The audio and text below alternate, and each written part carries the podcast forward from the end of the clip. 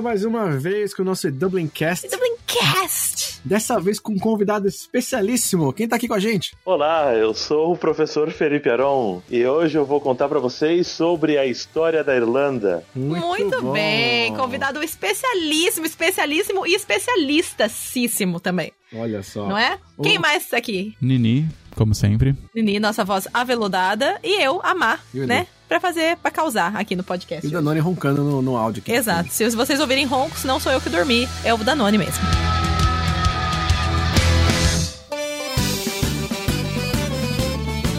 Vamos então ler nossos recadinhos dos episódios anteriores? Vamos, tem várias mensagens. Tem várias pessoas que mandaram algumas perguntas com dúvida no WhatsApp do podcast. Uhum. E como que elas têm que fazer, Má, se elas tiverem com dúvidas? Bom, primeira coisa que eu recomendo, se tiver dúvida sobre qualquer assunto relacionado à Irlanda, é ir no site, no nosso site, no eDublin, www.edublin.com.br e procurar se a gente já fez algum texto sobre isso. Que já são 10 anos com textos todos os dias, então assim, tem resposta para muita coisa lá no site. E que inclusive tá de cara nova agora, né, Nini? Que a gente tá com design novo no site, tá lindo. Sim, dá pra procurar lá na busca, tem, pode pro, colocar por termo e tem também vários vídeos também, além Verdade. de texto, que às vezes a gente falou em vídeo, em vídeo e não, e não em artigo. Muito bem lembrado. Agora, se tiver alguma pergunta que o Dublin não responde, você pode mandar por e-mail pra gente no contato dublin.com.br. Isso aí. Vamos pros recadinhos então. Por favor. A gente tem vários recadinhos do episódio 13 que a gente falou sobre o que não fazer no intercâmbio e no episódio 14, no último episódio sobre viajar não cura. O primeiro recado é da Stephanie de São Paulo. A Má vai ler pra gente. Vamos lá. Eu sou Stephanie. Eu vou ler.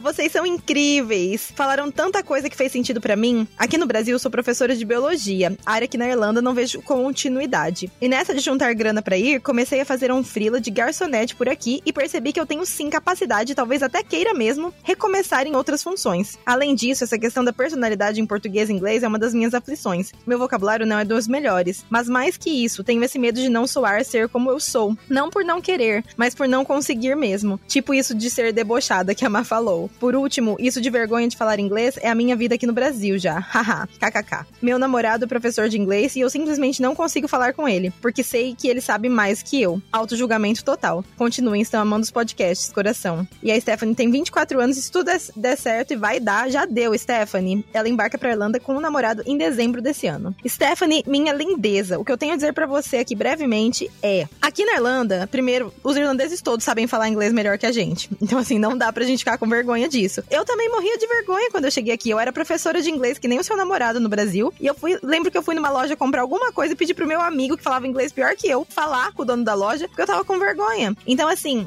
é normal no começo a gente se sentir assim, mas com o tempo a gente vai ganhando confiança. E é como a gente falou, a gente tem que aprender com os nossos erros e aceitar que a gente vai cometer erro a vida inteira. Os irlandeses cometem erro o tempo inteiro falando. Então, assim, né, a gente comete erro em português também. Então não tem nada a ver. Eu sei que às vezes parece difícil, mas você vai ver que com o tempo você vai deslanchar nesse inglês. Daqui a pouco vai estar tá falando melhor que seu namorado, se bobear, entendeu? Então fica tranquila e você vai achar o seu jeitinho de continuar sendo a Stephanie, mesmo em outra língua, pode ter certeza disso. Né, Nini? É isso aí, é um negócio da vergonha que eu sinto também quando eu chego, mas depois de um tempo vai passando e você começa a falar, se solta. E aí você já sabe ser você mesmo, mesmo em inglês, não é? Isso, vai dar tudo certo. It's okay. Já deu. It's okay, Stephanie. a gente tem um recadinho de áudio do André, do Espírito Santo. Ele não, não sei a cidade específica, mas uh, ele deixou uma mensagem pra gente. Vamos ouvir. Vamos lá. E aí, Mar, e aí, Edu, e aí, Nini, tudo bem com vocês? Então, eu sou o André, fiz o intercâmbio aí de 2000, 2015 para 2016 e me identifiquei bastante aí com, com alguns pecados do que não fazer no intercâmbio. É, mais ou menos no finalzinho do meu intercâmbio, já tava meio de saco cheio, né? Que, ah, eu tinha que voltar, então vou voltar. É, então eu fiquei muito assim, com muita saudade, só olhando as coisas do Brasil, assistindo TV Globo. Você vê como é que são as coisas, né? Que a gente sente saudade. E acabei realmente me desligando e não aproveitando tanto o finalzinho do meu intercâmbio aí. Foi um dos pecados assim que eu cometi, entendeu? Então esse aí foi o pecado que eu cometi. Queria parabenizar vocês, estou gostando muito do, do conteúdo que vocês estão trazendo agora em formato de podcast. Continue assim. Poderia ser um pouquinho mais do que é, uma vez por semana, né? Uma vez por semana é muito pouco. Gostaria de todo dia ir embora ouvindo vocês. Valeu, beijo, tchau. Ai, coisa mais querida! Imagina episódio todo dia. O André, o André quer que a gente fica, quer que a gente fica sem vida.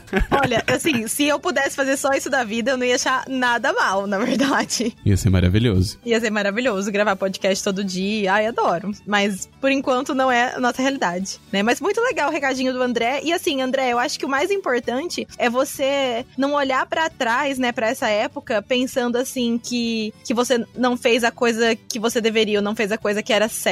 Sabe? Você fez o que você precisou fazer, né, nessa época assim. Você aproveitou do jeito que você tinha que, que aproveitar. Fez parte do seu processo, né, do que você estava vivendo, dessa etapa da sua vida. Então, lembre de tudo com gratidão sempre, sabe? Com muito amor, que é o melhor jeito da gente pensar e encarar as coisas, né, da nossa vida. Hashtag gratidão. Hashtag gratidão. Ah, essa, essa, esse hashtag gratidão, aliás, faz um, uma ponte aqui com a nossa próxima mensagem da Yasmin. Ai, vamos então.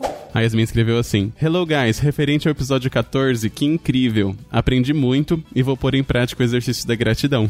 Oh. Quantas vezes somos ingratos e não damos valor para os detalhes da vida? So, I'm thankful for I can listen to your podcast. Oh, é tão fofinha, Yasmin. Muito fofa. E eu sou grateful de ter vocês ouvindo os nossos podcasts né?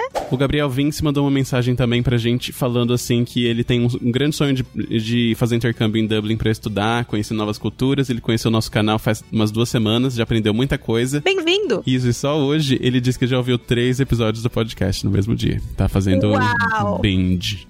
Você trabalhou, meu amor. né? Mas eu gosto, eu também adoro. E o nosso último recadinho de hoje é da Casey. Vamos ouvir. Vamos lá, Casey. Casey DDD 19. Olá, lindezas. Meu nome é Casey e eu amo o Dublincast. Queria parabenizar todos vocês é, pelas produções, que os temas são sempre muito legais e fica bem divertido, assim, ouvir. É uma coisa que não dá nem para perceber o tempo passar. Então, queria parabenizar o trabalho, pedir para que vocês é, continuem com, com os projetos aí do Dublin, porque é, eu tenho acompanhado também é, os vídeos no YouTube, né, e participei do Dublin XP 3 e vocês estão super de parabéns, porque foi muito bom todo o conteúdo que foi passado, né? Os vídeos que vocês fazem são sempre bem legais também, além de engraçados, né, interativos, também trazem um conteúdo bem legal e interessante. Queria hoje sugerir um tema para vocês é, sobre trabalho voluntário ou sobre coisas que dariam para fazer é, no intercâmbio de forma a ajudar também na, na prática do inglês, mas trazer também essa questão de divertimento, né? Por exemplo, é, algum grupo né, de atividade que, que tenha né, grupos de esportes ou, ou, ou outras atividades que, que a Irlanda oferece que são gratuitos. Muito legal, adorei o, o comentário da Casey, queridíssima, acompanhando a gente em todas as plataformas, foi no XP, bem linda. E eu adorei a ideia do tema, muito boa, né? Sim, a gente tem alguns textos no eDublin sobre, sobre isso. Vou até deixar o, os links aqui na descrição para quem estiver ouvindo pelo site ou pelo YouTube. Boa. Só dá uma olhadinha depois, que é isso. Porque tem muita coisa para fazer de graça aqui em Dublin, então com certeza vale checar os tem textos, muita. que são bem legais mesmo. Mas é isso. É isso aí. Estamos, acabamos de recadinho e agora vamos voltar, Nini. Vamos, hora de perder um pouquinho de história. Muito bem, vamos lá.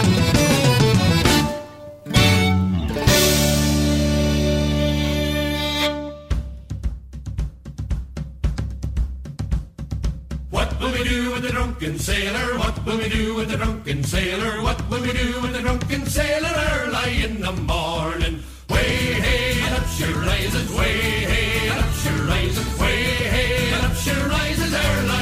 Cira que tava conversando hoje aqui, a gente conversou com o Felipe também, o professor Felipe. Professor só Felipe. Felipe. Professor Felipe. Foi que sobre essa, o lance da história da Irlanda e uma coisa que é legal que ele quis levantar aqui, que a gente vai conversar, é sobre a gente vê o pessoal falando de Brexit, né? E acima do Brexit a gente vê essa preocupação da Irlanda e da Irlanda do Norte, de essa hard border, né? Vai ter ou não vai ter um, um- um bloqueio, porque isso vem lá de trás, né? É uma coisa muito mais antiga do que você vê hoje. Isso aqui que a gente tá vendo é só uma, é um, sei lá, é um- uma consequência de muitas coisas que vieram lá de trás. E para isso que a gente tá aqui com o professor Felipe pra gente contar um pouco e relembrar do que aconteceu Sim. e dar um pouco mais de contexto para vocês. Exato, e entender como que a gente chegou dos vikings, né, até hoje em Irlanda do Norte, Irlanda do Sul, essa rixa com os ingleses, o que será que aconteceu pra chegar até aqui? Então o Felipe veio aqui contar pra gente hoje, né, Felipe? Professor Felipe. É isso aí. Então, eu vou primeiro me apresentar aqui. Eu fui professor de história no Brasil por quase 11 anos e também dei aula de geografia, de filosofia filosofia quando necessitava, né? Mas o meu foco mesmo sempre foi história. Em algum momento, lá para 2015, eu criei um canal no YouTube onde eu fazia as minhas aulas. Tive mais de 60 aulas né, nesse canal.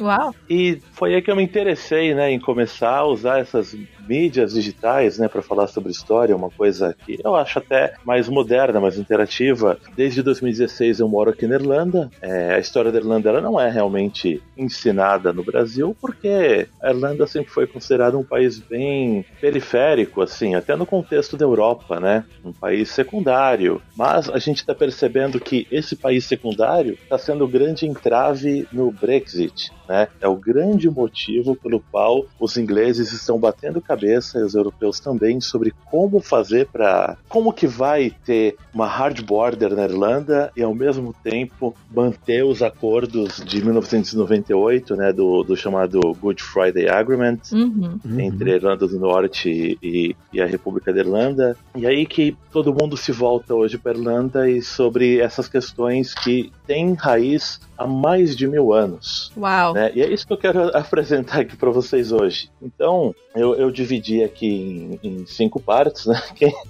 quem já assistiu algum vídeo no meu canal sabe que eu tenho essa mania de dividir em cinco atos, Ai, gostei. né? Todas as minhas aulas. Gostei porque é ímpar, viu, Felipe? Se fosse quatro, eu já tava contra, mas eu gosto de número ímpar. Ai, meu Deus. Eu sempre escolhi ímpar no Paro ímpar, então, de certa maneira, Que bom! também as, a- as peças do Shakespeare também tinham cinco atos, e eu achava que se um cara tão genial como esse faz essa escolha, é porque é uma boa escolha, porque você vai ter um começo, um meio e fim, e Justíssimo. você vai ter um intermediário entre os dois, né? Adorei. É Na que nem a vida. comercial. É que nem a vida. A vida é assim. Começo, meio e fim com intermediários. Futebol devia ter cinco tempos. Pois é.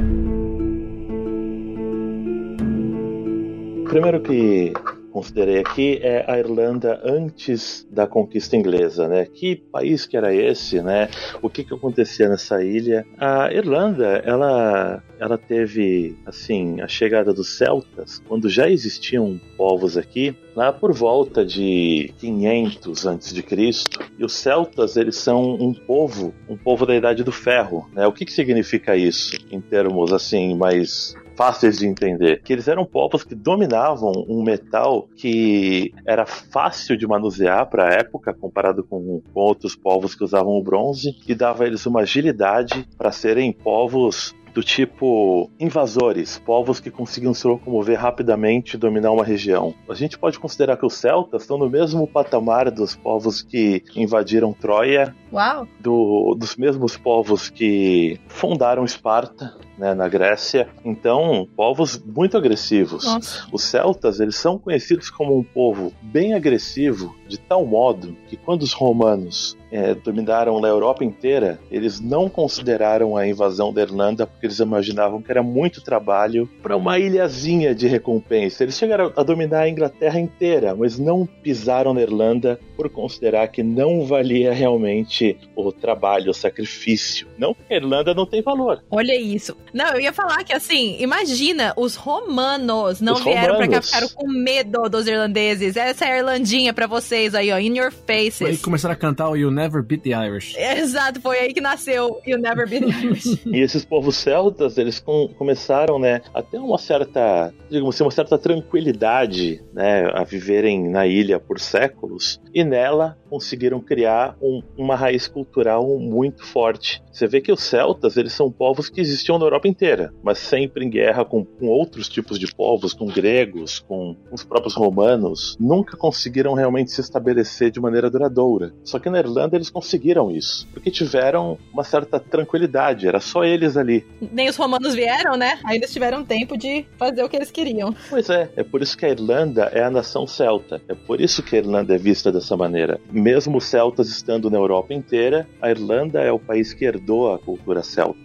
Claro que você tem o país de Gales, Escócia, é, mas a Irlanda foi o que de maneira mais longa conseguiu preservar essa raiz celta. Interessante. E isso durou até a chegada do- dos cristãos, porque esses celtas eles tinham sua própria religião, né, suas próprias lendas. Em algum momento chegaram os cristãos, né? O mais famoso deles é o St. Patrick. São Patrício. Uhum. É verdade, São Patrício era um cristão. é claro que sim. Mas então, os romanos não conseguiram derrubar os celtas, mas os cristãos conseguiram? Não, porque eles não vieram com esse intuito. Eles vieram com o intuito de, de, digamos assim, conquistar o coração dos irlandeses. Ah, que bonito. Catequizar, né? Catequizar. Ah, tá, tudo bem. Falando dessa maneira, falando dessa maneira é, é romantizar demais.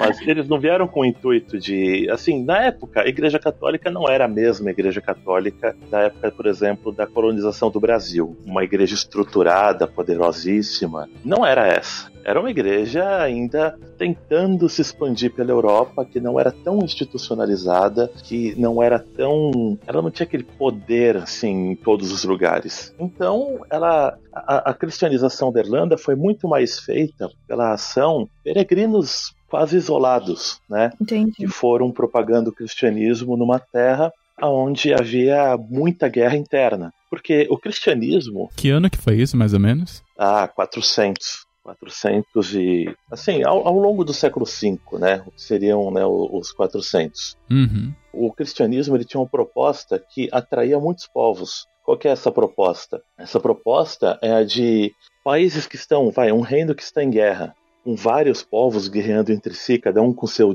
deus diferente, cada um com suas divindades, e o, o, o cristianismo ele oferece um, um único deus, né? assim como o islamismo também o fez. E esse único deus, ele de certa maneira cria uma moral que faz com que se torne mal ou pecado criar guerras entre eles. Né? Eles estão cada um defendendo um deus diferente, brigando por isso, e isso por si só já é o pretexto para um povo atacar o outro, um, né, um, um, um rei atacar o outro. A Irlanda chegou a ter, em determinado momento, 150 reinos, 150 reinos aqui nessa ilha. Nossa, 150 reinos nesse pedacinho de, pan- de terra. De certa maneira, o cristianismo ele propõe, como há o mesmo Deus agora para todo mundo, é o mesmo Jesus e tudo mais, você precisa ter um pretexto mais sério para atacar outro, um outro reino. Não basta simplesmente né, você falar, ah, vou atacar aquele ali, porque cria-se uma moral, uma moral negativa de você atacar um outro povo sem razão alguma. Então, de certa maneira,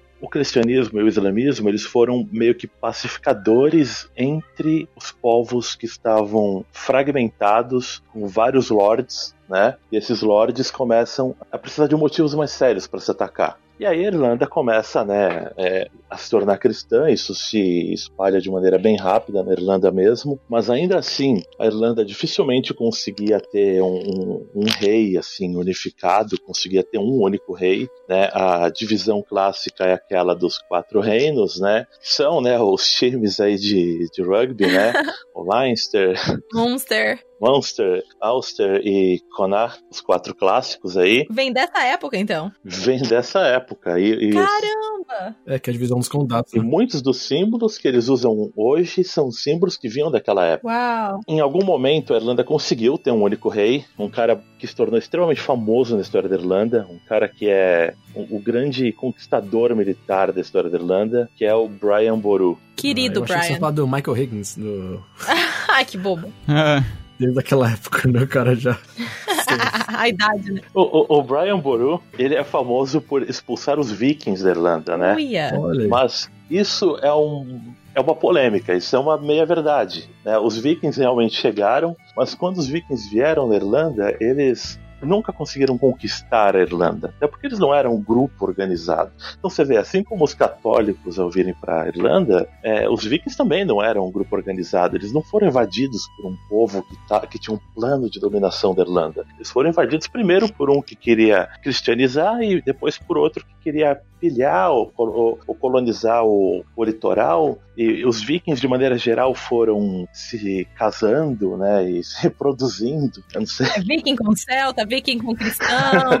com, com a população com a população local e aí você tem né, uma, uma distinção não muito clara de quem é viking, de quem é celta irlandês. Os ruivos, os vikings eram ruivos? Os ruivos vêm de onde, será? Dessa época? Sim, existe essa existe essa lenda que está sendo ainda vista aí pela genética, né, de que se os ruivos são de origem viking, né, é possível, né? Isso aí é uma coisa que realmente a genética ainda vai mostrar, né? Talvez não, talvez os próprios celtas o sejam, né? Uma curiosidade, os celtas irlandeses vieram da Espanha. Ah, é? Sim, eles não vieram de Inglaterra e Irlanda, eles vieram da Espanha. Olha só. Que coisa interessante, não fazia ideia. Jamais diria.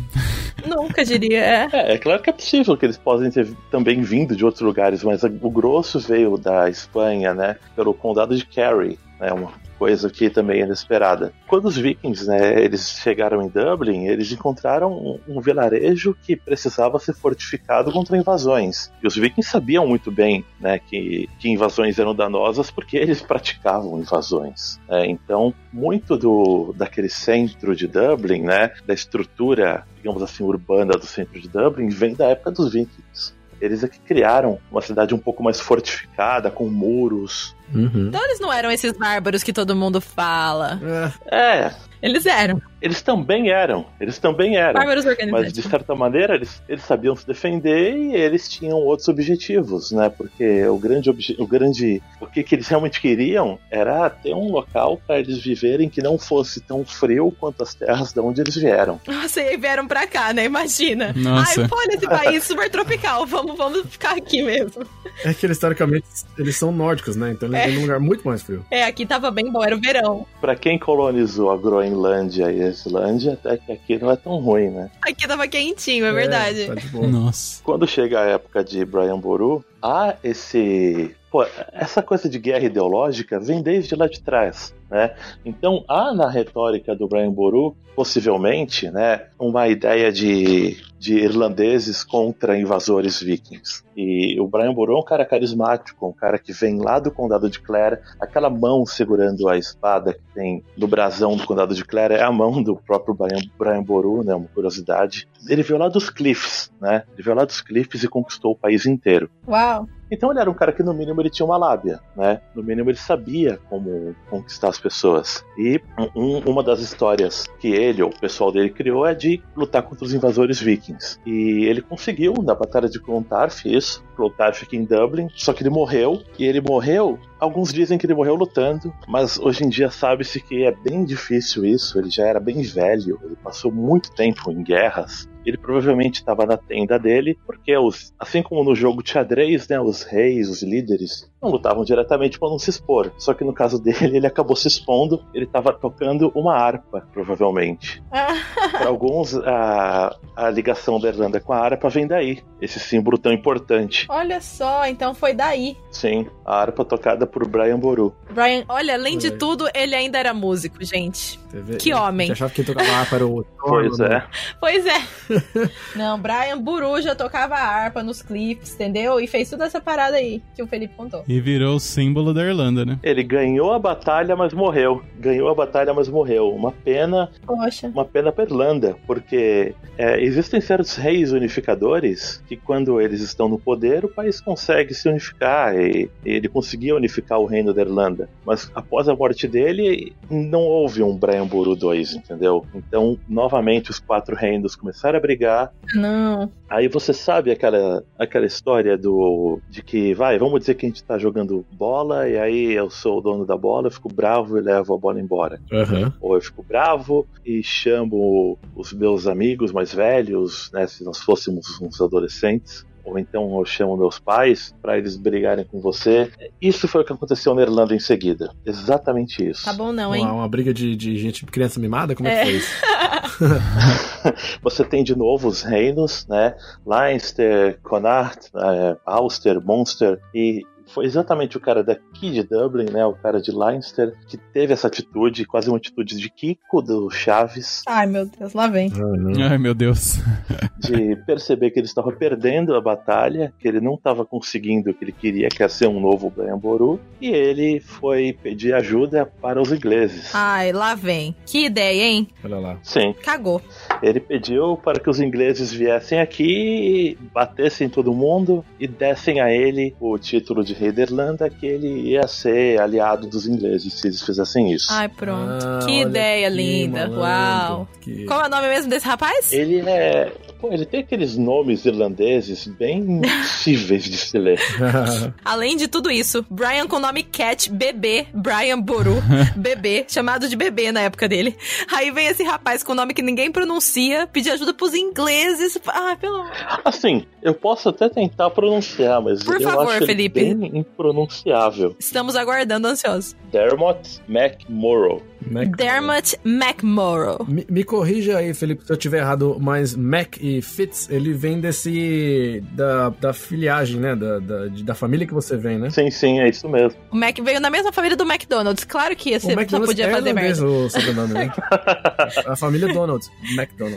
No caso do, do Dermot, não foi bem assim. Eu, eu acho que esse Dermot, ele nunca imaginou que ele estava dando início a 800 anos de dominação inglesa na Irlanda. Nossa, hoje em dia ele deve olhar lá do céu. Quer dizer, se ele estiver no céu, e ele deve ficar muito mal com o que ele fez, cara. Eu espero, viu, Dermot? Você que tá aí nos ouvindo. Se ele for brincar, quem nunca, né? Quem nunca fez uma cagada com um país? Aí ele brinca de quem? Eu nunca. Ele bebe, ele bebe, né? Aí alguém que fez uma cagada que, sei lá, que durou, um- que criou uma crise por uns Nossa. três anos. Ah, deu uma crise por três anos. Ele fala, ah, eu trouxe os ingleses por 800 Mais anos. um milênio. Um milênio. Uau. Aqui, ó, Dermot. Só pra finalizar essa parte do Dermot. Mas vai lá, professor. Meus parabéns, Meus né? Parabéns a parabéns. todos os envolvidos. Né? Ele, ele- ele chamou os ingleses, né? Os ingleses realmente hesitaram, inclusive. Os ingleses falaram, ah, não sei, né? Os lords com quem ele falou. Ai, os romanos não quiseram? Não sei se eu quero, não. É, Aí eles falaram, os ingleses com quem ele falou, falaram, né, nobres ingleses, falaram, não, fala com o rei. Aí ele foi procurar o rei, e o rei estava na França, ele foi até a França, falou com o rei, o rei muito, o rei não aceitou ir para Irlanda, ele falou, não, para quê? Mas o rei permitiu que quem quisesse poderia ir. Ai, ai, ai. Claro, quem tiver afim fazer uma expedição para Irlanda, vá. Não seja Ele por mim, né? um, falou, brother, tô de boa, mas se alguém tiver sus aí, cola lá. Sim. Nossa. um nobre chamado Strongbow realmente foi para Irlanda. Ele foi, ele, ele comprou a ideia e ele trouxe suas tropas. Os ingleses já tinham tropas muito mais avançadas que os irlandeses. Ele chegou lá, ele, de certa maneira, ele causou um furor na Irlanda, né? Os nobres irlandeses ficaram: o que, é isso? Quem é esse cara? O que, está acontecendo aqui? Né? Tá vindo gente de fora. Ah. Né? Falaram, pô, que você tá pelando, né? tá pelando. E eles resolveram não, não atacar mais o Dermot, deixar ele na dele. Mesmo assim, o Dermot não conseguiu se tornar um, um novo rei da Irlanda, mas ficou naquela. Ele, ele não foi mais atacado e ele teve poder numa das áreas mais ricas da Irlanda, que é a área de Dublin, né? Olha Uhum. isso. Daí esse Strongbow, ele ficou, o Dermot ficou tão agradecido com ele que o Dermot ofereceu a filha dele, um nome bem típico irlandês, a Ifa, Ifa, Claro. nome da minha chefe. como mulher aí, esposa do pro Strongbow. Nossa, que, que prêmio, né? Tá aqui, você me deixou ter uma cidade? Toma aqui, minha filha. Sim, basicamente. Né? Querido. O, o Strongbow aceitou. Claro, não é bobo Porque nem o nada. Dermot já tava. É, o Dermot já tava ficando velho. Se você for ver bem, ele achou que era uma boa ideia, porque aconteceu exatamente o que o, que o Strongbow imaginava. Ele herdou o reino. Claro. Ele, ele foi o herdeiro do Dermot. Então, um inglês passou a ser nobre na Irlanda. Ah. Um inglês, o cara que não tinha nada a ver com a Irlanda. Caraca. Foi culpa do Dermot, então. Foi aí que começou a. De novo, né? Nossa, o Dermot cagou tudo, né? Meu Deus. Nossa, esse Dermot realmente. Puta merda. Mas o Strongbow não é esse vilão né, que vocês podem estar pensando. Strongbow, ele, ele até se identificou, ele viu que ele não tinha chance de ser rei, de ser nada na Inglaterra, de ser só um nobre normal. Ele achou que era uma boa ideia se tornar irlandês, inclusive. Né? Ele se irlandizou, digamos assim. Entendi. Ele reivindicou a cidadania inglesa dele, então. Ele resolveu, né? Ele viu que o Brexit ia vir e resolveu pedir a cidadania irlandesa. Já antecipou. Esse era um precursor mesmo, o Strongbow. É, Um cara visionário, visionário. Visionário, visionário. O grande problema é que, como o, o Strongbow teve um sucesso muito rápido, outros nobres ingleses acharam uma boa ideia fazer a mesma coisa e começaram a vir para a Irlanda e oferecer os seus serviços para os irlandeses. Só que isso gerou um problema, porque o Strongbow estava ficando tão poderoso e outros nobres ir- neo-irlandeses, digamos assim, né, vindos da Inglaterra, estavam tornando tão poderosos que isso gerou um medo no rei. O rei pensou, pô, se alguém desses caras que estão indo pra lá conquista a Irlanda inteira e gera um exército, ele pode em algum momento vir me atacar. Ou vir me atacar em, alian em aliança com a França ou qualquer outro reino. Então, o rei resolve ir pessoalmente para Irlanda e deixar claro que esses nobres podem muito bem ficar na Irlanda, mas que eles são tudo que eles conquistaram é domínio inglês. E aí a Irlanda passa a ser um domínio inglês. Ah, foi isso então. Então o rei chegou. Em 1172. Mas como que eles. É, porque você falou, né? Leinster tinha. Era, uma- era a área mais nobre, né? A mais poderosa da, da Irlanda, mas ainda tinha os outros três condados aí. Não, não teve nenhum tipo de. O rei chegou e aí é isso? E falou, é isso? É meu? E, e todo mundo ficou quietinho com o rabinho entre as pernas? Tentou A reivindicar? primeira parte, sim. O rei realmente chegou e falou: agora a Irlanda toda é nossa. Na prática, só partes da Irlanda eram deles. Vocês já viram os castelos que tem por aí pela Irlanda? Já. Sim. Sim. Castelos de pedra, né? Castelos são verdadeiras fortalezas, né? É, esses castelos, eles foram em sua maioria construídos pelos ingleses. E eles são desse formato, né, desse estilo, por uma razão. Eles são assim porque os ingleses que construíam esses castelos tinham um enorme medo da população em volta. Não eram castelos feitos, como por exemplo, vai, você tem castelos na Europa que são feitos, de certa maneira, para ser uma fortaleza contra invasores de fora. E aí é um castelo que tem junto uma torre, que a cidade é protegida por muros Uhum. é, dentro do castelo e tal. Na Irlanda você não tem tanto isso. Na Irlanda você tem castelos que são quase, como é que eu vou dizer assim, é, torres onde os invasores, digamos assim, ficavam para não serem atacados pela população local, que eles consideravam selvagens. Caraca. Entendi. É, um, que, é o tipo o cão de guarda que você tem no Brasil, né? Pra Nossa. não atacar o brasileiro, atacar o próprio brasileiro. que coisa louca isso, gente. Então, na prática, eles não tinham o domínio que eles, que eles diziam que tinham sobre a Irlanda. Entendi. Na prática, a Irlanda continuou sendo o que era. Dublin realmente foi dominada, isso não tenho o que dizer. Dublin, uma partezinha ou outra da Irlanda, entre o, entre o, o leste e o sul. Certo. Mas só essas partes. A grande parte da Irlanda continuou sendo o que sempre foi. Exceto porque tinha um castelo ali de um cara que dizia que mandava e tinha medo até de botar o pé pra fora. Nossa, tô chocada. Que grande rei, né?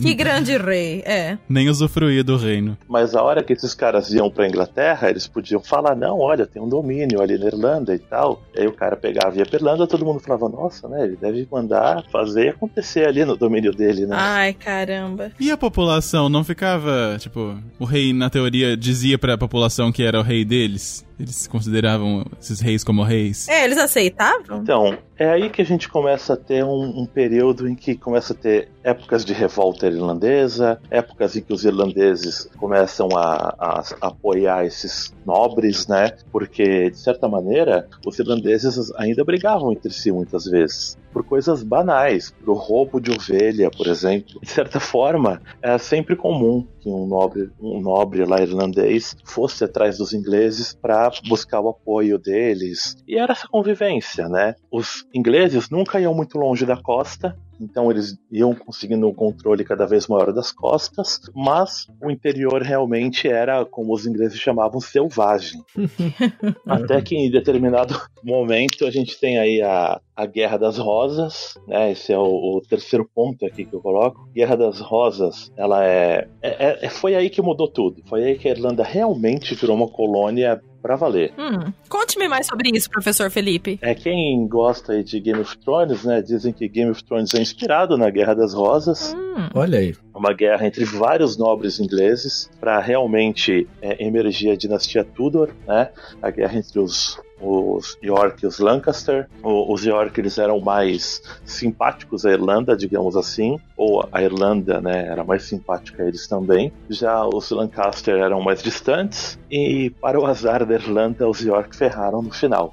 Ai, ai, ai. E emergiu aí Henrique VII e depois o seu filho mais famoso, Henrique VIII, o da Reforma Protestante. E foi nesse momento, com Henrique VII, que a Inglaterra começou a ter um, um rei que realmente foi o tira-teima. Imagina, a Inglaterra tinha nobres que contestavam o rei até então. Depois de Henrique VII, a Inglaterra começou a ter um rei com muito mais poder, começou a ter um rei absolutista. E esse rei com muito mais poder, ele conseguia com muito mais rédea curta controlar os seus nobres inclusive os nobres na Irlanda, e conseguia assim acabar com a palhaçada de dar uma autonomia para os nobres. É, ele começou a realmente, de maneira sistemática, querer o controle da Irlanda. E para isso ele estava disposto a enviar tropas para esses nobres para que eles realmente abafassem qualquer, é, qualquer um que fosse contrário à dominação britânica. Uhum. Hum. Não, A britânica não, nem existia um britânico. Essa dominação inglesa Aham. foi aí que a Inglaterra realmente dominou a Irlanda. Então foi só a hora que realmente É, a, porque- a Irlandinha chamou a atenção do, do rei da Inglaterra, que ele falou: opa, peraí, esses nobres eh, ingleses que estão lá não são de nada, mas eu vou dar uma força pra eles pra gente dominar de vez essa Ilha Verde. Foi tipo isso. Sim, Ele é um cara, digamos, pragmático, não é autoritativo. Falou assim: peraí, vamos organizar a casa aqui. Vocês falaram que vocês dominaram esse lugar, vamos dominar direito então. sim. E aí, de fato, eles começaram a dominar a Irlanda. É, esse é o período de Shakespeare, né? Inclusive. Shakespeare tem pouquíssimos personagens irlandeses. Pra você ver o quanto que a Irlanda estava começando a ficar apagada. Quanto a Irlanda estava começando a se tornar um, um subdomínio inglês. Isso gerou várias revoltas, aí sim, várias revoltas na Irlanda, porque até então os nobres viam os ingleses ali e falavam: ah, deixa os ingleses, estão dominando ali a costa, eu domino aqui, não mexo com ele, fica por isso. Mas quando começa realmente a, a tomar as terras dos nobres irlandeses até do interior, aí começa a ter revoltas atrás de revoltas. Entende que até então era aquela coisa: ah, eu tô dominando aqui. Você fala, tá bom, senta lá, Cláudio. Aí efetivamente começou a cutucar os nobres irlandeses. Aí que o pau comeu. É, por volta de 1550, por aí, O Brasil era bebê. O Brasil era bebê, mas você vê que é também uma época de colonização da América, né? É Então, verdade. a colo- o modelo de colonização é algo que tem a ver com esse período. Os reinos estão absolutistas, fortes, coordenados por um poder central. Se você vê o que aconteceu no México, no Peru, pela Espanha, você vê que o que aconteceu na Irlanda era muito mais fácil, né? Os ingleses, porque a Irlanda é ali do lado. É A verdade. Irlanda é menor e eles conheciam o mapa da Irlanda do começo ao fim. Na real, os ingleses são os preguiçosos, isso sim. A revolta. Ah, Isso realmente na, na política colonial eles foram bem preguiçosos. E, e aí, nessa época, você tem uma figura que é pouco conhecida quando se fala da história da Irlanda, mas mereceu um maior destaque, que é Grace O'Malley, né, uma pirata, uma das piratas mais famosas da história da humanidade. Querida Grace. Olha aí. Ela tava, ela tava na nossa exposição lá no Dublin XP com as heroínas irlandesas. É. A Grace tava lá. Por 40 anos, é, dizem que ela aterrorizou ali a costa da Irlanda e não deu paz para os conquistadores ingleses. Caramba, hein? De maneira nenhuma. Ó, essa girl power desde lá. Poderosa. Mega Girl Power, porque você tá falando disso daí numa época que, que Diva. teoricamente mulher não tinha voz nenhuma, né? E ela tava lá guerrilhando. Linda. E de maneira agressiva Uhum. e temida por muitos, inclusive. Uau. Grace. Gostei. É bom lembrar que até na Inglaterra, uma mulher também governava na Inglaterra. Essa era a época de, da Elizabeth I. Olha. A mãe de Elizabeth. Mentira. Sim. a, a- a Grace O'Malley, ela realmente causou ali um, um pânico nos ingleses por, por décadas, né? Uma uma pirata que dominava vários navios e causava assim saques, né? Ela também tinha terras e ai de quem mexesse nas terras dela, até que os ingleses começaram a conquistar as terras dela, né? Se uniram para isso. E ela começou a, a atacar até os ingleses que estavam quietos, né? Porque ela começou a ficar furiosa. Isso já por volta de 1580. Compreensível, né? Compreensível. Sim, ela começou a pisar no calo de todo mundo. Até o ponto em que a Rainha Elizabeth requisitou, né? Um, ou, ou talvez tenha sido a própria Grace, não se sabe ao certo, uma audiência, né? Entre a rainha e ela. E essa audiência aconteceu mesmo. As duas se encontraram. Isso está registrado em pinturas. Tem várias coisas que as pessoas que eram fofocas na época sobre como foi isso. Dizem que ela chegou, né, espirrou ali na frente da rainha e ofereceram a ela um lenço. E aí ela pegou o lenço, deu aquela bem aquela escarrada no lenço, sabe? E depois jogou um lenço com o nome da, da família ali e tudo, né, aqueles lenços caros. E aí ela pegou e jogou o lenço no fogo da lareira. Nossa! Aí, Fala, por que, que você fez isso? Ela, ah, porque tá sujo. né? A gente não, não usa essas coisas sujas assim. Caraca, ela era muito badass. Caramba. E também, isso é, uma- é um fato, né? Ela, ela tava usando uma faca. E aí, né, quando foram revistar ela, os ingleses ficaram furiosos, porque falando que ela queria matar a rainha, ela falou, não, eu tô aqui pra me defender, essa faca. Ia. Ó. Grace, cara, respect. É, mas a rainha Elizabeth I era uma pessoa muito. Ela era bem paciente, assim, ela era bem também. Ela era conhecida por ser uma rainha que, diferente dos caras que vieram antes dela, que perdiam a cabeça nessas guerras aí, esses conflitos de religião, né? Ela já era protestante. Ela era uma pessoa bem, digamos assim, de pensar muito antes de agir, a rainha Elizabeth I. Não é à toa que ela durou muito tempo no cargo, assim como a segunda, né? Aham. não tanto quanto a segunda. Tudo bem, ela deixou, ela não ligou pra nada disso. Aí a, falaram pra Grace O'Malley fazer aquela ajoelhar diante da rainha, né, como se fazia antigamente. Ela se recusou porque ela falou assim: ah, estou falando como igual, porque eu também sou uma rainha lá de onde eu sou. Isso aí, Grace, rainha dos mares. E aí tudo bem, a Elizabeth nem ligou pra nada disso e foi direto ao ponto, assim, sou pragmática. Oferecer um chá antes, claro. Tem que oferecer. É, a, a Rainha Elizabeth I ela é contemporânea a Maquiavel, né? Então você tem que ver que ela tinha essa. Ela, ela era bem maquiavélica, né? Ela não era uma pessoa de agir por impulso, ela não ia se levar por provocação. Muito bom. Uhum. A conversa delas foi a seguinte: a Grace deveria parar de apoiar os revoltosos irlandeses e os nobres irlandeses. Em troca, ela ia devolver a terra para as terras da Grace O'Malley e ia mandar os nobres que estavam incomodando embora. É, a Rainha Elizabeth realmente mandou os nobres que estavam incomodando embora, mas no final, depois de uns dois anos, tretaram de novo. No- a Grace O'Malley tem uma frase famosa que ela diz que a reunião com a rainha foi inútil. E aí ela realmente resolveu apoiar com tudo os nobres irlandeses, porque ela viu que era isso que incomodava e gerou a Guerra dos Nove Anos. Ah.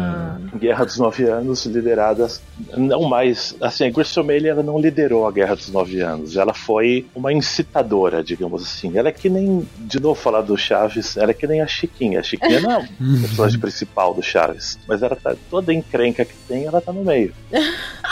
A Grace é a Chiquinha. Ela é uma incitadora. Maravilhoso. O, o, o, o Chaves realmente era o O'Neill, né? O'Neill, um, nobre do norte da Irlanda, de Ulster. E esse O'Neill, ele conseguiu fazer contato com a Espanha, conseguiu é, suprimentos da Espanha, ganhou batalhas contra os ingleses, tinha chance de expulsar os ingleses de vez. Mas no final das contas, ele acabou perdendo e sendo derrotado de vez. E a derrota de O'Neill, porque os ingleses entraram, entraram com tudo, com todo o seu poderio pra cima deles. Aham. A derrota desse O'Neill, que selou o fim da Guerra dos Nove Anos, levou à plantação de Ulster, né? Ulster Plantation. Que é a migração em massa. Batata? Não, não. é também. É, eu imagino que plantaram batata. Mas é que é a migração em massa de escoceses, principalmente, para a Irlanda do Norte, para porque os escoceses eram considerados mais, vamos dizer assim, mais obedientes aos ingleses. Não só obedientes, mas eles eram considerados mais leais, vai. Não, não seria um termo mais. Eles, eles já aceitavam, em parte, serem é, ingleses, sendo do, do mesmo reino. Embora a gente saiba que eles também lutaram pela independência. Mas enfim, pelo menos esses que ganharam as terras no Ulster Plantation eram muito gratos. Faz sentido. E criou-se ali, no norte da Irlanda, uma lealdade aos ingleses. Uma lealdade, e mais, eles tinham a mesma religião dos ingleses. Ou pelo menos eram protestantes, quando não era a mesma religião. E há vários tipos de protestantismo. E já não eram iguais os, os irlandeses. Então começou a ter um outro povo. Já tá fazendo sentido já a paisagem atual. É. começou a ter um outro povo ali na Irlanda do Norte. Povo esse que se chocava com a Irlanda do a Irlanda normal, né? Aham. E aí, para completar, eles resolveram criar leis, né, já em 1700 e alguma coisa, leis que tiravam dos católicos os direitos. E os católicos não podiam ter terras, os católicos não podiam isso, não podiam aquilo. Entendi. Começou a se dividir mesmo. Sim, os católicos eles começaram a ser atacados em diversas ocasiões. Na época de Cromwell, na Guerra Civil Inglesa, sobrou para eles. Os caras estavam guerreando na Inglaterra e o Cromwell, que era o líder, o Cromwell era tipo um um Silas Malafaia, assim. Nossa, meu Deus. Um líder, um líder, um líder muito radical dos e carismático para os seus, dos protestantes, que de certa maneira foi até lá, a Irlanda, e, e descarregou o canhão na Irlanda. E foi a Irlanda foi se enfraquecendo com isso. Mas sabe que é, é, é muito é muito louco, porque, tipo, parece que a gente quase não vê, assim, que horas que foi que deixou de ser uma briga entre nações e passou de ser uma briga entre religiões. Porque até então era assim, eram, sabe, os, os ingleses, né, que vieram conquistar a Irlanda e o povo que já tava na Irlanda. Só que aí, de repente, troca e vira o povo católico e o povo protestante. Sabe? Foi meio. Pra mim é quase confuso, assim, essa. Onde que foi que isso aconteceu, sabe? Quando deixou de ser povos e passou a ser religião, que dividia esses povos. É, quando o absolutismo tomou conta, né, com Henrique VII, Henrique VIII na Inglaterra, e eles começaram a conquistar de vez a Irlanda, essa conquista não foi dócil, né? Essa conquista foi na base da força. Uhum. De certa maneira, os nobres irlandeses, eles não, se, não aceitaram se sujeitar à religião inglesa. Então, eles se mantiveram católicos como um sinal de, de resistência aos Entendi. ingleses. Sim. Uhum. E aí, dessa maneira, é, o catolicismo passou a ser parte da identidade irlandesa, da mesma forma que o protestantismo anglicano passou a ser parte da identidade inglesa. Então, isso se torna uma guerra de religião no momento em que a Inglaterra de fato quer conquistar a Irlanda. Antes disso, não tinha isso. Antes disso, eram nobres isolados que queriam conquistar ali a costa. Isso, na verdade, tem uma, tem uma. Assim, se for pensar, a gente tá falando dessa. Ah, como é que deixa de ser uma guerra de povos pra virar de religião, ou de que for, né? Isso, se você parar pra analisar qualquer situação aí mais próximo do que a gente tá vivendo hoje, sem querer criticar lados políticos, mas a gente, de- o povo, né, do brasileiro, se eu pensar, né, a gente foi conquistado, e se você agora chega no- na, na fase que a gente tá, essas guerras, entre as não tá acontecendo uma guerra ainda, graças a Deus, mas espero que nunca aconteça. Uhum. Mas esses, esses desacordos que estão tendo, é, tá virando muito mais político do que qualquer outra coisa, sabe? Não é de outros povos, na verdade. Então, a gente não tá tão longe dessa realidade, apesar de estar dois mil anos pra frente. Pois é, é de fato. Você pode ver até que a religião às vezes soa como um pretexto para essa dominação inglesa ou para a resistência irlandesa, né? Uhum. A diferença de religião é uma identidade. Uhum. Exatamente.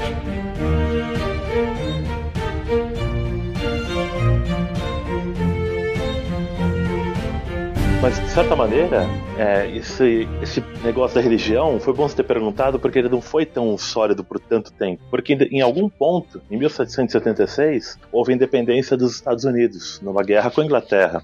Ah, Os Estados Unidos é protestante, entendeu? Então, começa a se criar entre os próprios protestantes na Irlanda uma ideia de que você não precisa ser católico para ser contra os ingleses. Ah, então- A gente tem um cara chamado Wolfton. Esse Wolfton, ele tem um jardim dele ali, Tem mesmo, em Dublin. é, perto da fábrica da Guinness. é. Ele é, um, ele é aquele tipo de figura histórica que todo mundo adora, porque ele, ele junta um monte de coisa. Ele, primeiro, é protestante, então os protestantes não, né, não tem contra ele. É, segundo, ele é a favor da independência da Irlanda. E terceiro, ele morreu de uma maneira martirizado, digamos assim. Ele criou uma revolta, né, pelos di- não é nem revolta da independência, ele criou uma revolta pelos direitos dos católicos na Irlanda e por uma, como é que vou dizer assim, um, um, um, a Irlanda se autogovernar dentro do Reino Unido, né? Já havia Reino Unido nessa época. Entendi. O que aconteceu foi que essa revolta ele foi capturado, é, ele foi torturado, né, na prisão inglesa e ele antes disso conseguiu, ele tinha conseguido se alistar nas forças francesas porque ele era entusiasta também da Revolução Francesa, dessas revoltas todas. Ele morou nos Estados Unidos na época da independência. Então ele era um cara muito revolucionário. E ele pediu para ele ser executado como um soldado, né, pelos ingleses. Ele falou: ah, vou morrer mesmo, mas tu não me executa com um tiro.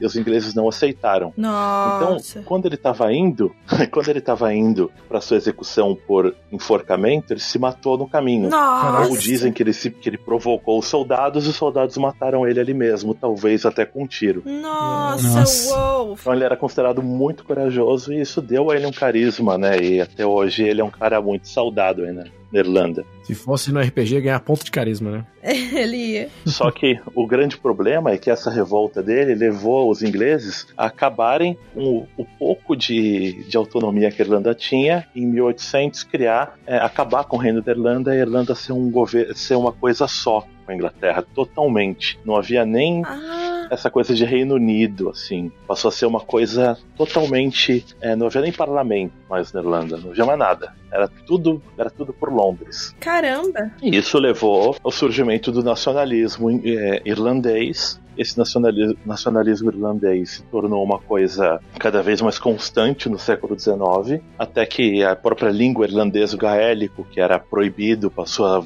as pessoas começarem a praticar o gaélico, né? O nacionalismo irlandês começou a voltar e quando chega no começo do século XX, começa a ter aquela proposta do chamado Home Rule, né? Que seria o, o autogoverno dos irlandeses. Eles queriam ser igual o que é o Canadá, o que é a Austrália e isso foi aprovado pelo parlamento inglês. Olha que ironia, foi aprovado em 1914 foi aprovado. Só que a Primeira Guerra Mundial impediu isso de acontecer. Ah. Caraca. Os caras falaram: não, tá tendo a guerra, deixa isso pra depois. Muitos irlandeses que estavam entusiasmados com isso não aceitaram deixar pra depois. E aí nós temos a revolta de 16. Sim. Diferentemente do que se propaga, a revolta de 16 foi um ato muito isolado, que não teve adesão popular e que não teve adesão nem, da, nem o jornal The Independent apoiou. Caraca. Nossa, sério? Sim, porque de certa maneira a Inglaterra estava em guerra, eles eram partes da, parte da Inglaterra ainda, e era como se fosse uma traição a Inglaterra em guerra né? Então muita gente que era neutra falou: não, eu gostaria de ter o governo na Irlanda, mas não é bem assim. Só que a, re- a- a resposta dos ingleses, né, a gente sabe, é super propagada aqui na Irlanda, teve o centenário, né? Uhum. Uhum. Foi muito violenta. Essa violência da, da, da Inglaterra com isso levou o- o- os caras a se tornarem mártires da Irlanda, né? É, teve um cara que não tinha, não estava em condição de andar e foi executado sentado. Nossa. meu Deus. Ou seja, foi considerado uma crueldade. Os caras, eles realmente, os ingleses, eles entraram de sola e, e saíram atirando, né? Então, Nossa. Então, peraí, só pra ver se eu entendi historicamente. aí Eles estavam lá em 1914. Eles estavam. Falou, brother, não vai rolar agora. Peraí, a gente deixa, mas vamos ter uma guerra pra gente resolver agora. Aí eles foram lá sim, se ocupar na guerra. E aí, em 1916, é, 1916, a Irlanda resolve, né, fazer esse, esse, essa, essa luta interna aí pra tentar iniciar essa independência, né? sim, E aí, nessa, a Inglaterra falou: peraí, vamos mandar uns, uma galera pra lá pra foder todo mundo. sim, Voltou um- alguns soldados pra ir pra vir pra Irlanda pra causar mesmo. sim, porque a Inglaterra entrou, assim, o comando militar inglês ficou apavorado com a possibilidade de a Irlanda se tornar um foco de invasão da Inglaterra. Imagina se a revolta de 16 dá certo, se espalha pela Irlanda. É muito fácil pra, pra Alemanha depois conseguir uma ponte ali com a Irlanda e invadir a Inglaterra. É. Sim, faz sentido. Então a Inglaterra faz aquela ação de guerra, né? Trata eles como inimigos de guerra, né? Como traidores de guerra. E aí os caras são executados da maneira que são, só que isso acaba se voltando contra os ingleses, porque se torna uma barbaridade contra os ingleses. Sim. Agora tem uma pergunta, uma pergunta antes da gente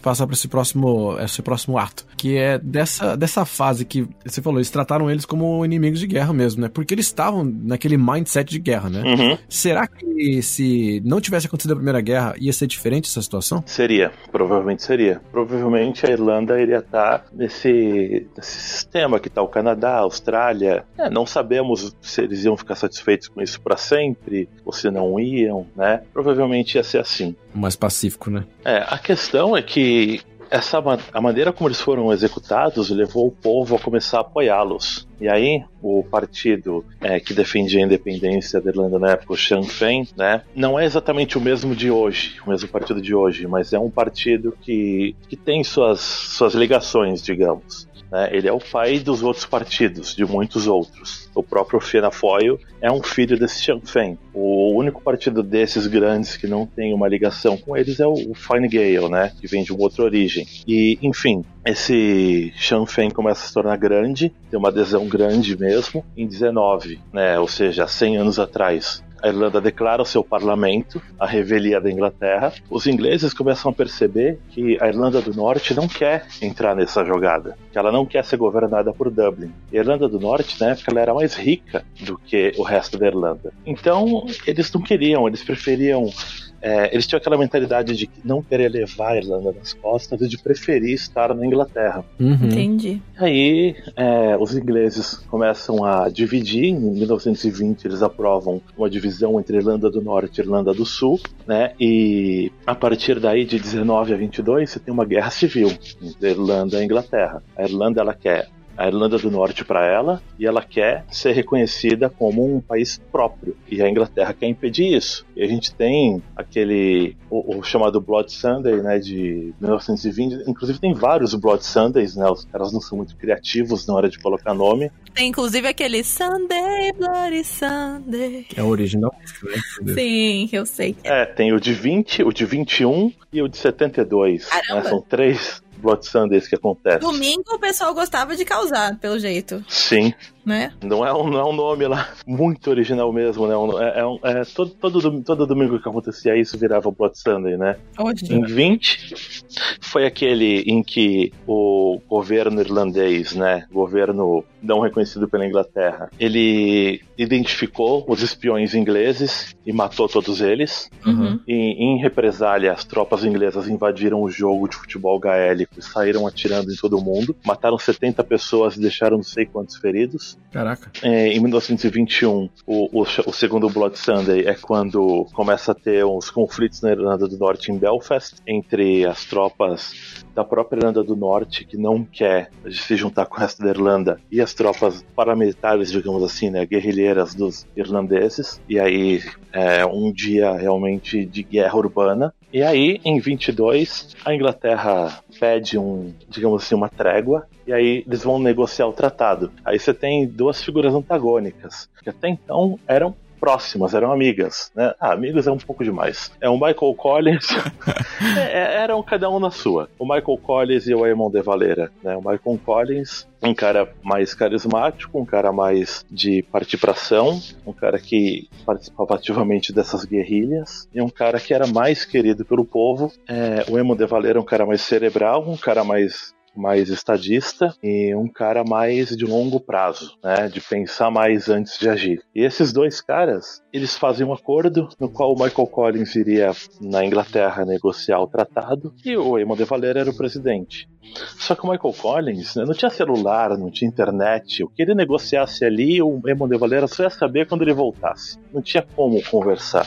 E o Michael Collins, ele era um cara que tava. Vai, tem muitas versões. O que eu vou falar é uma das versões. Os caras, até hoje, na Irlanda, você não tem consenso sobre isso, porque é uma questão que desperta, desperta paixões.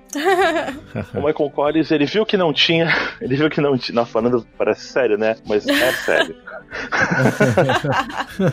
É é uma questão que, que não, sabe, é que nem você falar do golpe militar no Brasil. As pessoas vão brigar, vão cada um falar que é isso, que é aquilo, e da mesma forma esse período. Você pega o Michael Collins, ele, na versão dele, ele diz que chegando na Inglaterra, os caras queriam que ele aceitasse o tratado imposto, ou que a guerra voltasse e que se dane e a Irlanda ia ser esmagada em algum momento. E o tratado imposto era aceitar que a Irlanda do Norte se tornasse parte do Reino Unido e pronto, dane-se, foda-se Irlanda do Norte, aceitar que algumas bases portuárias continuassem a ser acessadas pelos ingleses. E aceitar a criação do chamado Irish Free State, que seria a Irlanda dentro do Reino Unido, com aquele status de Canadá, de Austrália, e não um país independente. Ele voltou e falou: assinei esse tratado. O Emo de Valera ficou puto e começou uma guerra civil entre os dois. Nossa. Ele falou, você não deveria ter assinado, você é um traidor, você não deveria ter assinado esse tratado. Esse tratado é, um, é uma entrega aos ingleses. Nossa. E a guerra civil entre eles resultou com a morte do Michael Collins e o Emo de Valera virou a figura dominante da política irlandesa. Ó, estamos falando de 1922. Ele virou a figura dominante da política irlandesa até 1973.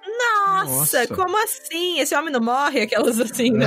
pois é, ele virou é, primeiro-ministro, né? É, Taoiseach, né? Que se fala. Tisha. E ele virou, ele virou presidente, é, ele fundou o partido dele, o Fianna Fáil, que foi o mais poderoso por muito tempo. Aham. Ele era bem conservador, né, e bem católico também, né. No tempo dele, a Irlanda tem todo esse resquício que nós temos hoje, né, que, que hoje está sendo quebrado, da Irlanda ser um país, vai, aquela questão do aborto, né, a Irlanda ser um, um único país praticamente que era totalmente proibido, né, de ter lei de blasfêmia, de ter. Você, você, percebe, né, que o pessoal aqui tem essa ligação com a igreja, de que houve um problema no ano retrasado, no ano passado, que um hospital, a igreja não queria deixar o hospital ser usado para o aborto se o aborto fosse aprovado. Aí falaram, mas o que, que a igreja tem a ver? Ah, porque apesar de ser um hospital público, está no terreno da igreja. Nossa. Ah, Ou seja, por que estava no terreno da igreja? Porque na época desse cara, do Emo de Valera, não havia distinção entre igreja e ah. Estado. Não é que não havia, é que ele não via distinção. Ele tem um discurso muito famoso que diz que, para ele, a Irlanda não é um país que tem que crescer economicamente, não é isso que é o foco. O foco é a Irlanda ser um país que tem uma boa vida aos olhos do Senhor. Ah. Não falei com voz de com voz de pastor, hein? Por isso que é tão conservadora assim, Irlanda. Sim. Foi culpa dele. É, mas vamos dizer que ele era um reflexo da população, né? É, exatamente, isso que eu ia Porque falar. ele não era um ditador, em nenhum momento ele foi ditador. É, é, É. verdade. Ele foi eleito em todas as circunstâncias. De certa maneira, ele tinha algumas coisas boas, assim. Como é que eu vou dizer? Ele, ele era um cara verdadeiramente nacionalista, né? Se é que isso é uma, uma coisa boa, mas vai, vamos dizer que ele tinha coisas que eram honestas e sinceras. Ele era um cara verdadeiramente nacionalista, ele era um cara devota- devotado, né? Ele era um cara bem culto, né? Ele nem nasceu na Irlanda, ele nasceu nos Estados Unidos e falava gaélico. Só isso já é um mérito, sinceramente, porque aprender essa língua aí. É, não é fácil, não. Então, ele, ele tinha, assim, uma reputação boa, assim. As pessoas, né, viam ele e falavam, ah, um cara... não é um cara tosco, né? Não é um cara qualquer, né? É um cara que... Ele era o Emael, o Emael da, da, da Irlanda. Um democrata cristão. Ele era aquilo que o Emael gostaria de ter sido. Exato. Isso, exatamente. Pronto. definiu muito bem. E claro que depois desse cara, né, depois da morte dele, é, começou a ter vários escândalos de corrupção na Irlanda que levaram a Irlanda a ter vários problemas econômicos ao longo dos anos 70 e 80, mas dos caras que vieram depois dele, né? Não, dos, não do próprio Emo de Valera. Uhum. Entendi. É, e aí a gente chega até a Irlanda dos dias atuais, né? A Irlanda ela começou a crescer recentemente e, e aí o resto é história, o resto vocês né, Ah, estão aqui. the rest is history. E agora a gente sabe por que que Brexit está sendo tão... Por que que a Irlanda, como você falou lá no começo, é o, é o grande pilar aí dessa, dessa indecisão, de, tom- é, né, essa enrolação toda aí com a questão do Brexit. Um dos maiores problemas, né? E me desculpe, mas ainda só para complementar o finalzinho, Manda a lá. gente vê que aí a partir dos anos 70, 80, você começa a ter o IRA, né, causando assim uma tentativa de independência da Irlanda do Norte à força, né, por, por seus ataques e tal. E isso daí leva a uma situação de insegurança na Irlanda do Norte, né, é, ao hard border, né, e tudo mais, e enfim, todos aqueles atritos, até que isso culmina em 98 por um- uma iniciativa aí, não só do, dos caras do, tipo, Jerry Adams, né, ex-IRA, né, é, bom, ele nega, né, que ele é do IRA, mas, enfim, é do Tony Blair, primeiro-ministro inglês, e do próprio governo da Irlanda do Norte a fazer o Good Friday Agreement, em 98, que leva a não ter fronteira na Irlanda do Norte. E essa ausência de fronteira levou a uma pacificação. Um território que tinha tentado o tempo inteiro, que tinha guerrilha, passa a ser um território pacífico. E é por isso que o pessoal dá tanta importância a não. Por isso que os caras não, não falam assim, ah, vamos colocar um hard border ali, foda-se. Né? Pronto, Brexit feito. Porque aquilo ali trouxe uma paz para a região. Entendi. E descartar aquilo ali tão fácil, não, ninguém quer. Entendi. E é muito recente, né? É, as figuras que assinaram aquele tratado, a maioria estão vivas. É, não, faz nem 30 anos, é, é muito recente. Sim. É, faz 30 anos, né? 20 anos. Tem um, tem um filme que. Eu, eu lembro que eu assisti esse filme tem uns dois anos e agora que eu vi ele é de 2016, que chama The Journey, que fala daquela. é, assim, é, é uma história verdadeira, não sei se é o, como aconteceu é verdadeiramente, que o filme sempre dramatiza, né? Mas com aqueles inimigos. ah, os, aqueles inimigos, né? Que é o Ian Paisley e o Martin McGuinness. Sim. Morreu recentemente, né? Isso, morreu recentemente. Formaram uma política, uma aliança política aí. Eles eram, né, ini- arco-inimigos durante muitos anos, eles já estavam velhinhos. E aí o The Journey fala justamente nesse caminho que eles estavam fazendo num carro de volta para o aeroporto, que eles estavam tentando fazer as pazes e conseguiram. Aí, aí que vem a parte que deve ser ficção, né? Que é Uhum. como é que foi feita essa trama dentro do carro que ninguém sabe, né? Aí que tá. Isso tudo é o Good Friday Agreement. Ele é muito maior do que só a fronteira da Irlanda. Ele criou para que não houvesse.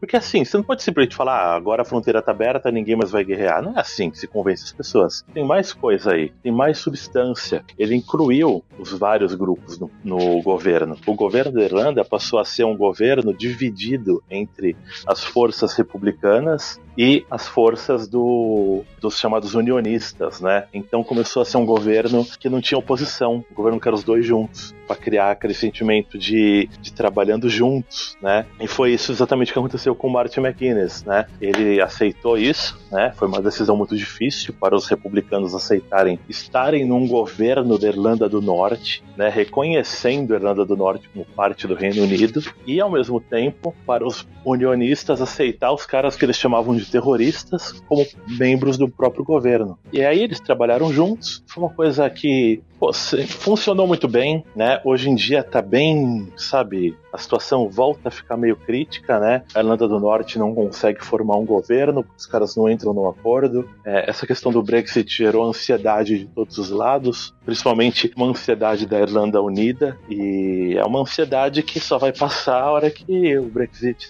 deixar de ser assunto. E a gente, ninguém sabe como vai ser isso. Brexit é um assunto que a gente tem que falar num próximo episódio de Tem, podcast. tem que ter um episódio só só de. Brexit. Verdade. Que o negócio que vai não vai, né? Esse é um baita assunto. É um casório. Dá pano pra manga esse aí. É.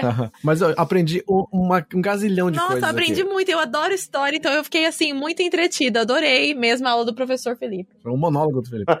Ah, foi um prazer, foi muito legal aí conversar com vocês, né? Poder falar sobre a história desse país aí que a gente vive. Sim. Foi muito bom pra mim. Muito Ai, bom, obrigada, muito bom. Felipe. Adorei. Quem mesmo. quiser ver o, o professor Felipe de volta, vai ter que usar nas hashtags aí nas redes sociais. Volta professor Felipe. Exato. Pode postar no Instagram, postar no comentário do podcast. E quem quiser mandar por acompanhar- áudio, porque a gente tem É agora. verdade. o pessoal pode, pode mandar as opiniões deles, mandar algum feedback, alguma coisa que. Coisas que vocês aprenderam, ficaram surpresos, né? que alguma não coisa sabiam. que pode ter sido errado, que eles ah, não, isso aí tá errado, é outra história aqui. E aí pode mandar lá pra gente pro áudio. Né? A gente tem um, um WhatsApp aqui do, do podcast, que Sim. é o número. Põe aí pra gente o número, Léo. 353-89-946-0731. Repetindo, 353-89-946-0731.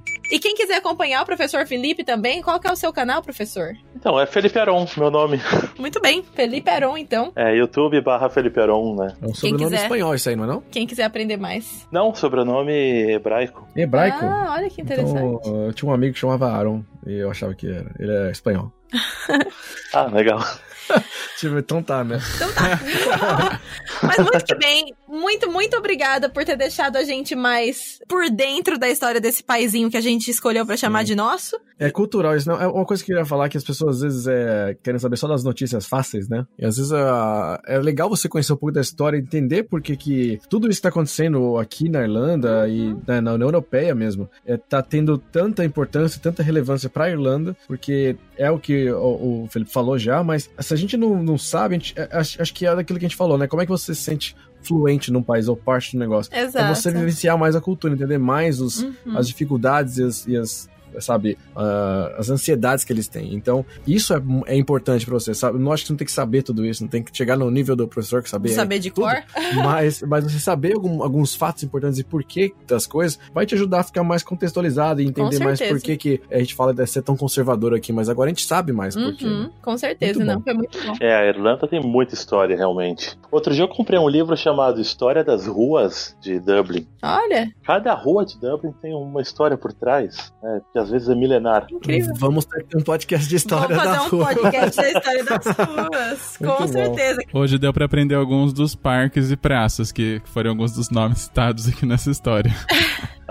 É verdade. Muito bom. Muito bom. Mas, gente, obrigado de novo. Obrigado, professor Felipe. A gente sempre encerra o podcast com uma pergunta que não tem nada a ver com o assunto. É verdade. Que é pra quebrar um pouquinho o gelo e pra te. pra, pra o pessoal conhecer um pouco mais do, do, do lado humano. Pessoal, lado humano do professor Felipe. É. Ai, Edu. Porque existe uma pessoa por trás de- dessa, dessa Com voz. certeza, por trás de todo esse conhecimento, né? Existe um ser humano normal. Sim, exatamente. Será? E- Será? Não sei, eu pego uma bem cabeluda, Edu. Bate pronto. Vamos lá, a pergunta é: café ou chá? Pronto. Chá. Elabore. Chá preto, chá mate, chá verde, Chamate. chá mate. Com ou sem limão? Ou com sem limão, não, com ou sem leite. Com sem o quê? Leite. Leite? Chá la- Mate com leite? Não, sem leite. Sem leite tem açúcar. Edu tá aqui há muito tempo, Felipe. Ele nem lembra mais como que faz. Sem nada, né? Sem leite, sem açúcar. Eu Com sou dessa. Eu sou dessa. Sem leite, sem açúcar e, e talvez com limão. E gelado ou não? E tem que, ser o, li- tem que ser o limão verde. Pode ser quente ou gelado. Não pode ser esse limão amarelo aí. Tem que ser o limão verde, aquele limão que tem no Brasil, que é mais forte. Eu gosto de chá mate É, também. eu gosto também. de gelado, principalmente. Gente, preciso fazer um adendo no chá, no chá, no chá com leite, no chamate com leite. Porque eu adoro o chamate com leite do rei do mate. É muito bom. Mas é batido gelado, é É diferente. maravilhoso aquilo, É nossa. uma vitamina, praticamente. É uma vitamina de chá. Eu tomava muito no Brasil, mas O rei do mate, eu não sei o que, que eles fazem com aquele mate ali. Eles devem botar alguma substância mágica, porque qualquer um deles fica bom. sabe qual é a substância mágica? Salitre. Não, açúcar, gente. É açúcar. É tudo cheio de açúcar. Pois é. E daí, Felipe, a gente que toma o chá sem açúcar, vai lá, eles põem um negócio que faz nosso cérebro ficar doidinho, a gente fala, nossa, eu isso aqui só pode nada ser mais bom. com açúcar. Chá nem café. Eu também não tomo de nada com açúcar mais. Também não gosto de café com açúcar. É. Olha aí, ganhamos um, um, um funk, pelo amor de Deus. Tá difícil achar gente que não gosta de. e você, Nini, é chá ou café? Ah, eu gosto dos dois, né? Mas se tivesse que escolher um pra tomar pra sempre, ia ser ca- café. Nossa. que intenso. Café, com certeza. Nossa, que difícil. Não, aí não é pra sempre, não. Só café ou chá. Qual você prefere? Eu gosto dos dois também, mas. Mas você dá uma nota de 0 a 10 pro café, uma nota de 0 a 10 pro chá, o que ganha a nota mais alta Então, é que- é que- Café, prefiro café. Prefere café. É que chá tem um monte de tipo, né? No geral, eu prefiro chá porque tem vários tipos. É, eu também tava pensando nisso. É. Eu, eu sou híbrido, eu gosto dos dois, mas café é meu preferido também. Se for selecionar um, assim. É. Mas eu gosto de chá. O chá é praticamente a pizza dos líquidos. Exato. Tem vários sabores pra você escolher. O chá nada mais, é, nada mais é do que uma água saborizada, que- aquecida. Ai, não, é tudo. É gostoso demais. E, e tem, né, camomila te deixa calmo, é, menta te ajuda a fazer digestão, mate te dá energia. Tipo, É é, água saborizada. é maravilhoso. Hortelã também te ajuda a acalmar. Exato, então, é uma coisa. Lavanda. Já tomou chá de lavanda com camomila? Uma Ah, maravilha. o chá que eu mais gosto é o de bolo. Nossa, meu Deus. Ah, é o chá que te faz vontade de preferir tomar café. Basicamente. Exatamente. Muito bem. Muito bem, mas é isso então. O cara fica tomando boldo, né? Por isso que prefere café. Se eu tomasse boldo também. Pode. Ah, eu vou dar o chá de sene pra você que tem aqui, você vai ver só o que, que vai acontecer.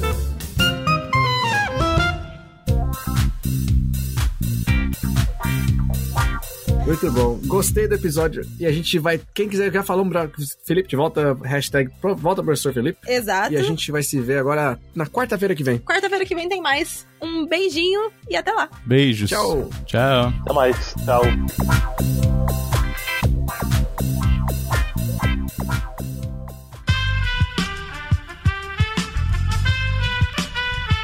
Este podcast foi editado por Aerolitos Edição Inteligente.